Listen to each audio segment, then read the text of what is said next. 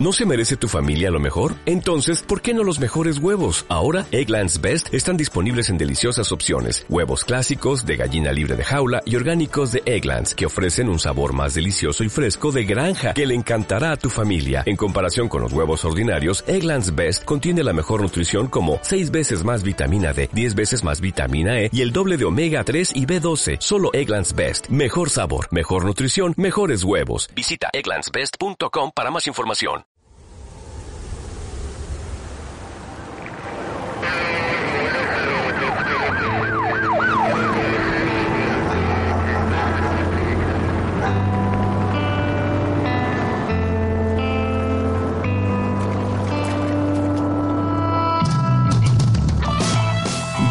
Radio. ¿Qué tal amigos? Bienvenidos a un programa más de versión Diálogos Contemporáneos sobre Sociedad, Comunicación y Cultura. Los saluda como siempre su amigo Fernando Lozano y el día de hoy vamos a continuar platicando sobre campañas electorales en México y se encuentra nuevamente con nosotros el maestro Mario Alejandro Carrillo Lubianos. Bienvenido, maestro. Muchísimas gracias. Él es profesor investigador del Departamento de Política y Cultura de la UAM Xochimilco, integrante del área de investigación, gestión estatal y sistema político. Licenciado en Ciencias Políticas y Administración Pública por la UNAM, maestro en Sociología e Investigación Social por la Universidad de Roma y estudios de doctorado en Ciencias Sociales por la Universidad Iberoamericana ex jefe del Departamento de Política y Cultura, ex director de la revista Argumentos y de la revista Política y Cultura. Sus líneas de investigación son Sistema Político Mexicano, partidos políticos y procesos electorales y procesos políticos locales y regionales, dentro de las cuales ha publicado diversos artículos en libros y revistas especializadas y coordinado una decena de libros más. También se encuentra con nosotros nuevamente el doctor Héctor Villarreal. Bienvenido, doctor, nuevamente. Gracias, gusto en saludarles. Él es profesor investigador del Departamento de Política y Cultura de la UAM Xochimilco, integrante del área de investigación, gestión estatal y sistema político. Doctor en Ciencias Políticas y Sociales con orientación en Ciencia Política por la Universidad Nacional Autónoma de México, certificado en el campo de conocimiento de Estado, instituciones y procesos políticos. Miembro de la International Political Science Association y la Asociación Mexicana de Ciencia Política. Actualmente participa en el proyecto de investigación Reforma Institucional y Cambio en el proceso de transformación del Distrito Federal a la Ciudad de México. Es consejero electoral distrital en el Instituto Electoral de la Ciudad de México.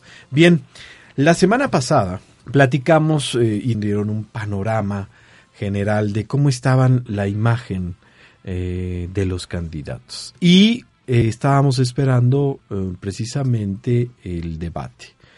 La primera pregunta obligada es, ¿qué sucedió? ¿Cómo vieron el debate? ¿Y en qué benefició o no a la imagen pública de los candidatos? Bueno, primero tendríamos que considerar que los debates tienen un efecto principalmente en ciudadanos y electores indecisos, es decir, en las personas que todavía no están seguras de por quién van a votar. Sobre ese segmento del auditorio, de la audiencia, es sobre quien podría mm, favorecer una intención de voto hacia un sentido o hacia otro, a diferencia de quienes ya tienen una convicción militante o partidaria, sobre esos públicos no hay, no hay ningún cambio, no hay ninguna variación. Algunos estudios de opinión calculan que podría ser un 15% del electorado, de los ciudadanos, quienes están en este supuesto de que no han decidido por quién votar, entonces sobre ellos podría tener efecto el debate. Ahora, a como se vio en concreto este debate, Diría en primer lugar que no se trata propiamente de un debate, un debate sería entre dos posiciones en realidad. Si tenemos ya tres, es difícil hablar de un debate como tres, si son cinco, pues tenemos como una feria de presentaciones y de intercambios, aunque esta vez ayudó bastante el formato. Yo creo que más o menos asumieron lo que el rol que debió haber ejecutado cada uno de ellos. Un puntero, alguien en una preferencia debe ser como más prudente, más conservador, menos con menor tendencia a los intercambios o descalificaciones, que fue el caso de López Obrador. Un, vamos a llamarlo así, primer retador tiene que comportarse de una manera agresiva, provocativa, eh, insistente respecto al que va de puntero, que pues claramente creo que es lo que cumplió Anaya. Y bueno, en el caso de Mitt creo que él tenía que haber sido eh, osado en el sentido de presentarnos un candidato que nos llamara un poco más la atención.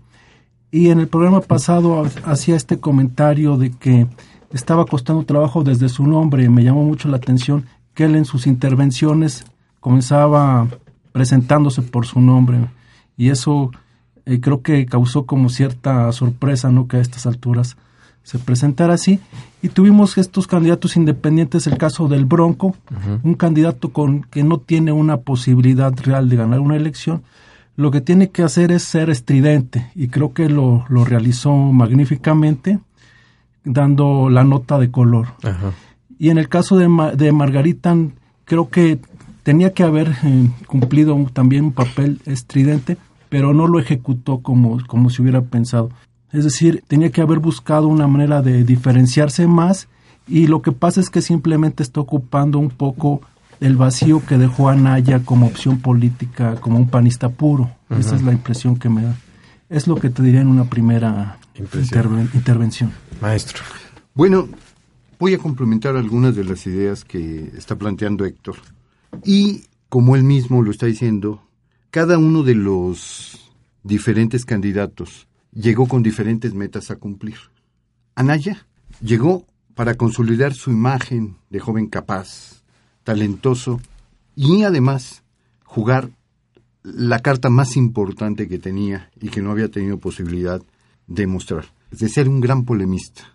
También una de las cuestiones que tenía que hacer para superar y desbarrancar a López Obrador al puntero que está señalando Héctor era ganar contundentemente el debate.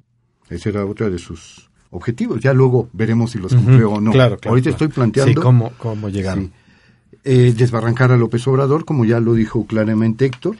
Y una de las cosas importantes era posicionarse como la única opción ante López Obrador. ¿Sí? Lo que en el futuro, y lo que se han estado planteando desde el principio de las campañas, sería ser el depositario del voto útil. Por su parte, López Obrador era, de alguna manera, mostrarse como un desmontar esta imagen de violento e iracundo, ser el portador de la concordia, ser el que daba la inflexión de tranquilidad, etcétera, etcétera, ¿no? Una de las cuestiones, lógicamente, como también está señalando Héctor, era no sufrir daños irreparables, ¿no? Y por lo tanto, dejar calladita su boquita, ¿no? Y no decir nada que le pusiera en peligro en las encuestas, ¿no?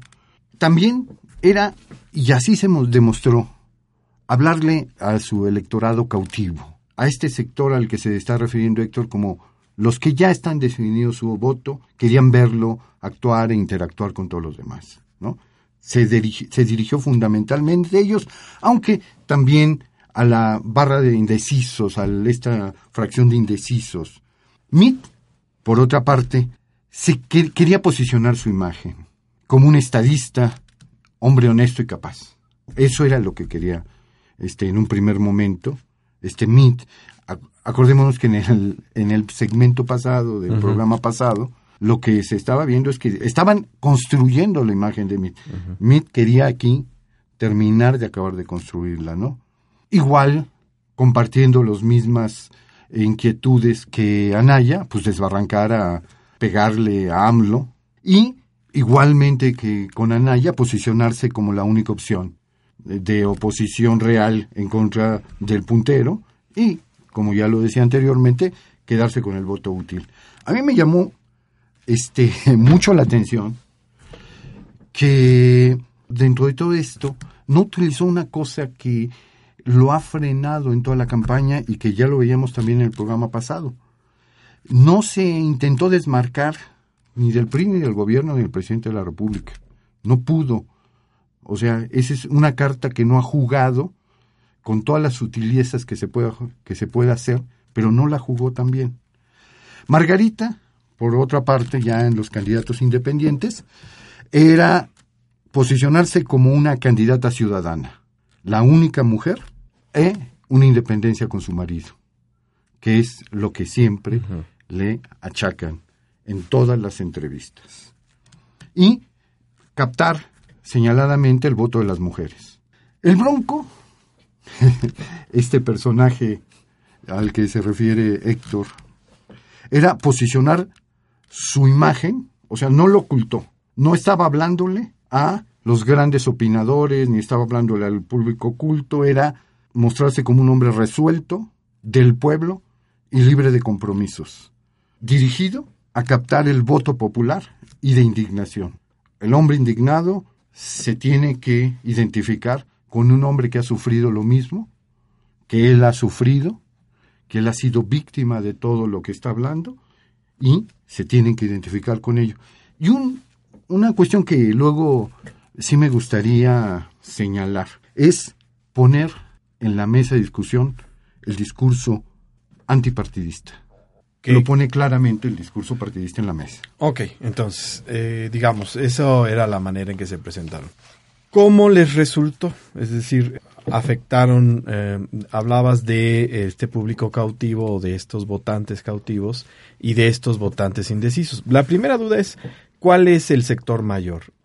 Y segundo, si de, dentro de este público indeciso se vio afectada, beneficiada, si Andrés Manuel no salió tan afectado, si Anaya, eh, como manejan los medios, ganó el debate, si eh, eh finalmente no logró lo que quería. ¿Cómo, ¿Cómo vemos este, digamos, resultado de a partir de lo que vimos?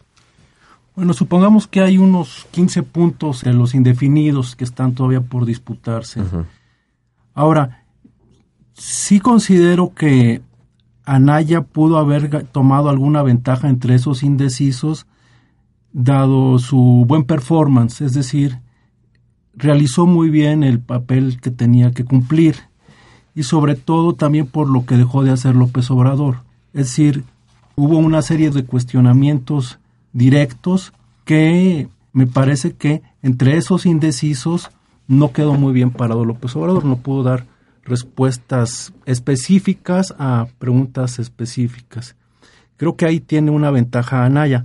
Ahora, de esos supongamos que son 15 puntos por disputarse, es muy difícil, muy complicado que todos en automático se vayan a él. Tenemos que pensar que, bueno, de esos algunos les habrá caído muy en gracia el Bronco, no sé cuántos de esos, algunos de esos puntitos pues se irán con él. Otros más se podrán ir con Margarita, a lo mejor quienes quieran una especie de mano dura de, respaldo a las fuerzas militares en el país, la continuidad de, esta estrategia de guerra en la guerra contra el narco, un público quizá relativamente conservador se pueda, se pueda jalar hacia ese lado. La opción de pues, que represente a las mujeres, no debemos descartarla, se van a ir otros puntitos por ahí. Y me queda la duda qué tanto puede MID obtener algunos de esos eh, votos de los indecisos. Ahora, que supongamos que a lo mejor Anaya logra por ahí la mitad de esos, pues a lo mejor no le alcanza para em, Alcanzar. la, intención, de voto con López Obrador, pero recordemos que los debates y las campañas no son el único factor que inclina o define las intenciones de voto y los resultados de una elección. Sabemos que están también los factores de operación de campo, que está también el prestigio de los partidos políticos, los operadores políticos, eh, inclusive algo que si volvemos a nuestro tema general que son las campañas políticas, las campañas políticas no son solamente lo que pasa a través de los medios de comunicación, son también las visitas a los lugares que tienen los candidatos y hay también recursos mercadotécnicos, pues que son las cosas que regalan los candidatos a cambio de cosas que le piden a los electores. Bien, bueno, vamos a hacer una pausa y regresamos a platicar sobre esto de las campañas electorales. Les recuerdo que estamos transmitiendo a través de 94.1 FM Guam Radio nuestras vías de comunicación, el Twitter arroba versión radio, el Facebook versión radio. Regresamos.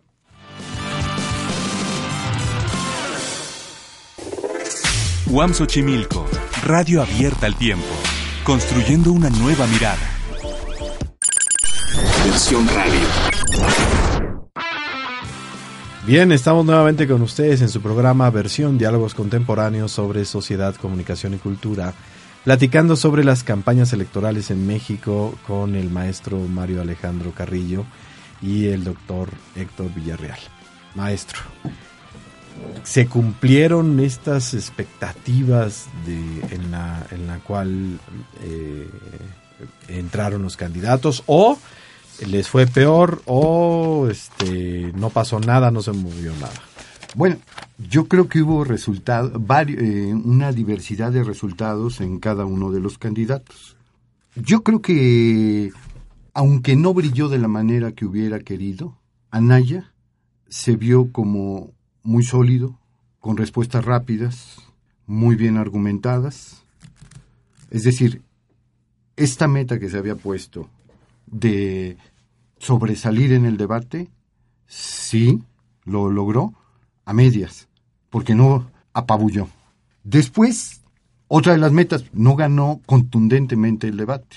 Incluso hay dentro de toda una serie de opiniones que mm, en algunos dicen que no fue el, el ganador. No logró golpear de una manera significativa, desde mi punto de vista, a López Obrador. Y sí logró posicionarse como la opción real de competencia a AMLO. Eso sí lo logró. AMLO fue a hacer lo que siempre ha hecho. O sea, desde mi punto de vista, todo lo que dice, de que se veía este, cansado y de que se veía, si uno lo ve en todos sus mítines y en todas sus actividades, AMLO es AMLO en donde esté.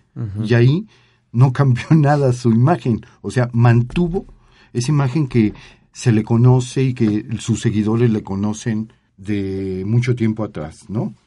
No le pegaron este como hubieran querido. Hay quien dice que solo lo despeinaron pero no le quitaron ni un pelo. Después, y se lo dice Mitt, que le, le suelte a Naya el golpe del 7 de 7 y Mitt le dice, no, pues tienes dos o tres departamentos, o sea... Sí, porque entre Mid y Anaya se pusieron dos carteles cuando Anaya le dice, bueno, te voy a presentar las 7 de 7 y Mid le enseña, le dice básicamente que debería estar en la cárcel. Sí, sí, Eso fue muy duro, realmente entre ellos dos, ni siquiera estaba ahí AMLO. Sí, sí, no, y luego donde se, sí vi que medio se molestó Mid, pero lo se pudo contener muy bien, es cuando le enseña el pastel. Ajá. Este, estaba con Duarte, ¿no? Le dice, a ver, ¿cuánto te tocó el pastel? Ahí es donde se molestó y, en fin. Pero digamos que, que no lograron tastabillarlo. Okay. sí le pegaron. Y además la gente vio que cuatro se le estaban echando encima. Y con su discurso críptico, con el discurso autorreferencial, con este, este discurso que tiene modular, de que para todo lo utiliza AMLO, pues se los echó como respuesta a las cuestiones y los nulificó ahí, porque ahí siempre sale bien parado. Sus argumentaciones ya están muy, muy, muy, muy bien estructuradas y ensayadas por años. Entonces, si tú ves el discurso de AMLO, es el discurso que del que estuvimos hablando el programa pasado, con la misma estructuración, pero que tienes desde siempre. No lo lograron que se saliera de ese discurso. Si tú te das cuenta, casi, casi repite eslogans en cada una de las respuestas. Pero no lograron que se saliera de ahí y ahí él maneja la situación. Entonces, AMLO consiguió esto. A lo mejor sí algunos votantes indecisos lo ven, logran eso, pero no creo que, le, que sea, digamos, un golpe demasiado fuerte, ¿no? Mides, yo creo que el que le fue más mal. No logró posicionarse, su discurso fue de alguna manera este frío, eh, muy bien estructurado, con datos, con propuestas, etcétera, pero el problema de, con, con es que no tiene empatía con la gente, no conecta. Y la verdad, la verdad que creo que sí es uno de los que perdieron en el debate. Creo que va a estar muy difícil que remonte ahorita y que se convierta en la opción que le pelea a López Obrador. O sea, él no logró sus objetivos. Margarita, pues más o menos, ¿eh? eh hay muchas eh, opiniones de que sí logró posicionarse muy bien. Yo la vi, si bien es cierto, en muchas ocasiones segura, también la vi a veces como muy afectada. Yo creo que ella sí logró con un cierto sector tener empatía. A mí me llamó mucho la atención que toda la primera parte del debate no aparece. Y luego aparece y empieza a defender las políticas de su marido. Hasta parece irónico, hasta que el Bronco le dice, oye Margarita, no defiendas, no te, no te la pases defendiendo las políticas de tu marido, eres una candidata independiente. ¿Se acuerdan de esa, de esa sí? Y ahí ya empezó a tomar un paso seria, pero no creo que haya impactado mucho. Para mí el Bronco fue el candidato que supo utilizar mejor el debate, porque se refirió a un público que puede cooptar, un público que se puede identificar con él. Además, con estas propuestas disparatadas, se puso en los memes y se puso en todos los medios y nadie se va a acordar de las propuestas de ningún candidato, solamente de la propuesta de cortar la mano. Es tan, cínico, ah, Tan, cínico, que cuando va saliendo ya del, eh, del debate, a los periodistas los llama y les hace así este, en las manos, eh, como diciendo, hay que cortar las manos, ¿no? Y, y, con sus señas de victoria, ¿no? Creo que el Bronco sí puede tomar a un electorado que no ha sido atendido, que se siente desplazado, que es más emotivo que racional, pero que está indignado por la situación del país. Creo que el Bronco este, por ahí sí puede ganar algunos puntos. No sé cuántos, no para ganar, ni mucho menos, pero para posicionarse en una de esas hasta mejor que Margarita. Sí, bueno, ganar electores de alguna manera afecta a los demás, ¿no? Eh, claro. términos. Tenemos que concluir este segundo programa, pero me gustaría plantear dos cosas. Eh, decía, doctor, que hay un electorado ya fijo, pero que además hay otras formas en las que finalmente ganan a ciertos sectores que no necesariamente son un electorado indeciso. Pongo el ejemplo. Hubo una manifestación cerca de donde estaba el debate, en donde parece que fueron obligados a manifestarse. Es decir, hay otros mecanismos actuales de control del voto en los cuales se puede discutir qué tan libre o no es el voto para ciertos sectores. Eso puede afectar también, eh, es, decir, está más allá de la propia imagen de los candidatos y es casi como un voto sesgado o cortado dependiendo dónde trabaje uno, sobre todo si trabaja en el sector público y le dicen necesito que para que sigas trabajando me enseñes una foto de que votaste por tal candidato, ¿no? Y el, en términos generales, cómo afecta también el hecho de la nueva propuesta de diseño de lo que se llamó el debate, a diferencia de lo que fueron los debates anteriores en los, en los digamos, cuando empezaron los debates. ¿Cómo afectó esto el nuevo esquema de, de debates? Bueno, primero tendríamos que reconocer que la importancia de los debates ha ido disminuyendo al paso de los años, es decir, un primer debate como el que tuvimos con el jefe Diego, con Cedillo y con Cárdenas, pues fue como la sensación, fue lo máximo, fue quizá el, el, gran debate que ha habido en el país de la transición a la democracia. En el famoso debate de hoy. Ese es un segundo, que es el de Vicente Fox, que también resultó importante y se recuerda más por el hoy que se dijo antes del debate que por el debate. Ahí salió lo de la Bastida, que parece que no le fue bien con el debate y que parece que Fox fue reconocido pues como un personaje cercano al pueblo, dicharachero, franco, este, este tipo de atributos y le fue muy bien. Pero que recordemos el, debate de, de, Calderón y el debate de Enrique Peña Nieto, estos dos últimos debates, se queda uno muy con muy pocos recuerdos al respecto y creo que no tuvieron tanto efecto como, como esos primeros. Entonces, sí este nuevo formato viene como a revitalizar el debate no tanto por los efectos que pueda tener en la elección, sino como ejercicio de confrontación, es, mucho más ágil y permite ciertas réplicas, pero también tiene la complicación de que son demasiados candidatos, ¿no? A diferencia de estos primeros, pues fueron relativamente buenos porque pues eran tres, ¿no? Con tres, pues más o menos. Pero si ya son cinco, es muy complicado. Ahora, por otra parte, eh, me preguntaba sobre qué otros factores hay que tienen un efecto. Sí, pues desde luego que las, las campañas no son determinantes en el voto. Tenemos por un lado, pues el, el propio juicio de los ciudadanos sobre sus gobernantes tiene también un efecto, es una variable muy importante sobre las intenciones de voto. Desde luego que ese es quizá lo que explica el bajo nivel que tiene MID en cuanto a encuestas y sus preferencias, pues explica en buena medida no tanto por una buena o mala campaña, sino como un juicio sobre la gestión del gobierno federal, ¿no? Entonces, ese es un, esa es una primera variable. Tenemos otras que son la funcionalidad de los, de los partidos en cuanto a operar territorialmente, la, el número y capacidad de los, de los operadores políticos que tienen para movilizar, para hacer campaña a nivel popular en las colonias y también pues el uso de recursos ya sean públicos o privados para atraerse la intención de, de voto. Ahora hay otra cosa que también este, forma parte de la, de la misma campaña que es no tanto el desempeño de los de los políticos sino la oferta que ellos están este, proponiendo en términos de, beneficios personales que yo creo que es también el principal error de, que ha tenido MID. No hay una oferta que lo, que lo coloque a él como un candidato atractivo, es decir, ¿en qué nos va a beneficiar? ¿Qué vamos a ganar? ¿Qué va a hacer?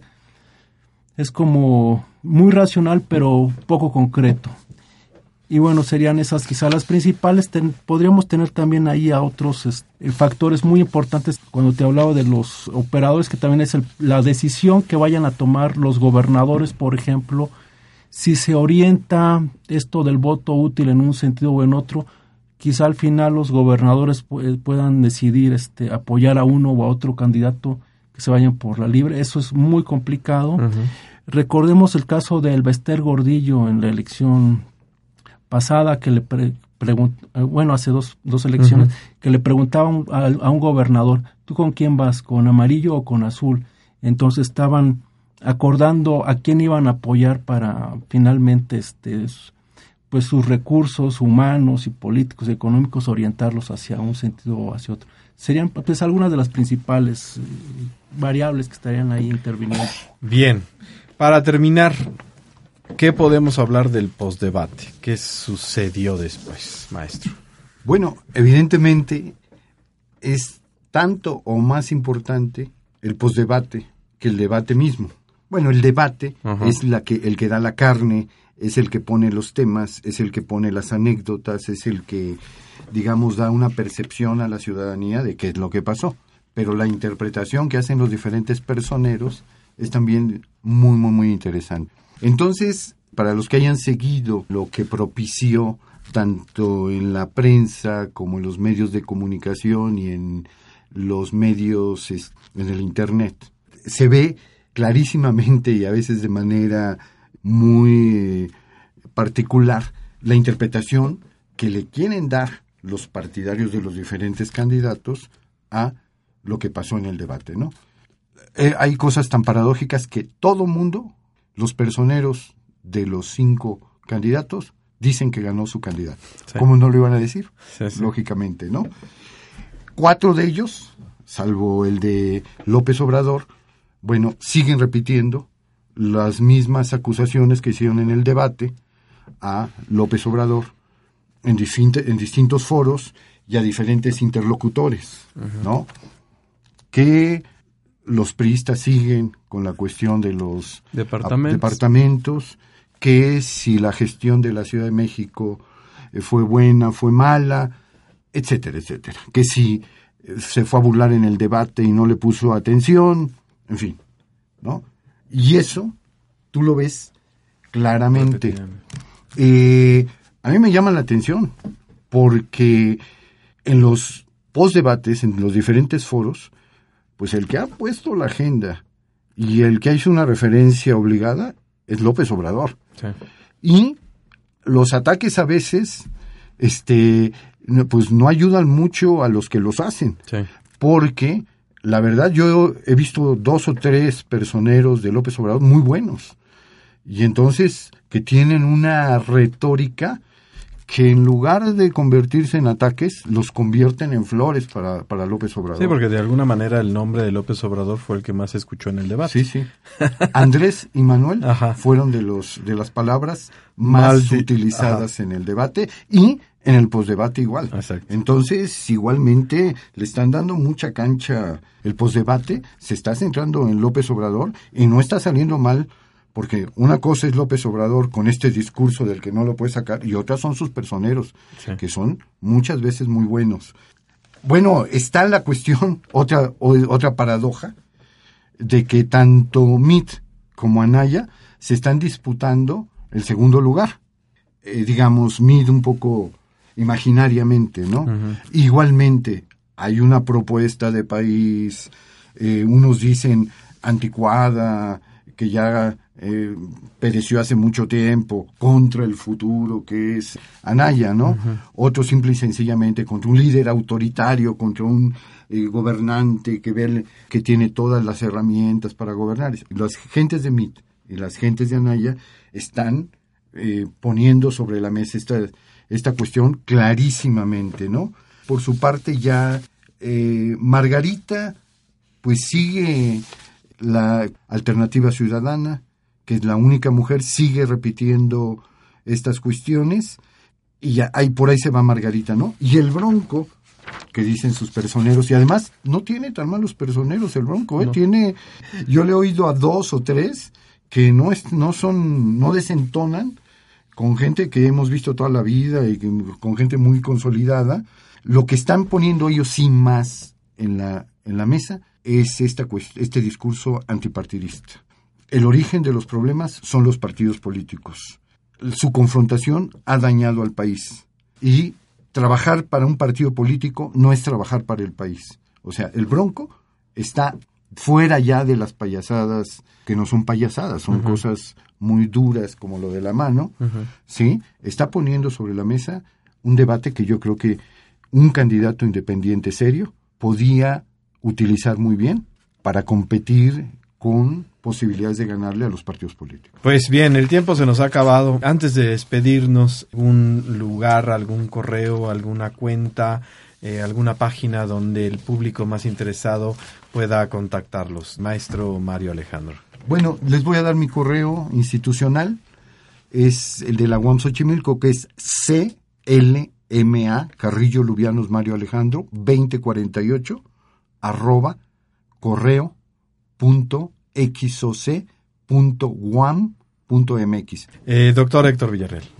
Mi sitio en internet es hectorvillarreal.info y en Twitter soy Villarreal H. Bien, pues muchísimas gracias por haber estado con nosotros en este segundo programa. Esperamos más adelante hacer otro programa sobre campañas electorales. Y bueno, me despido no sin antes agradecer en la producción, como siempre, a Carlos Gómez, en los controles, Adrián Carvajal y en la dirección del maestro Luis Rasgado. Se despide de ustedes su amigo Fernando Lozano. Nos escuchamos la próxima semana. Versión es una producción del Departamento de Educación y Comunicación de la UAM Xochimilco para UAM Radio 94.1 FM. Las opiniones vertidas en este programa son responsabilidad de los participantes. WAM Radio las incluye en apoyo a la libertad de expresión y en respeto a la pluralidad.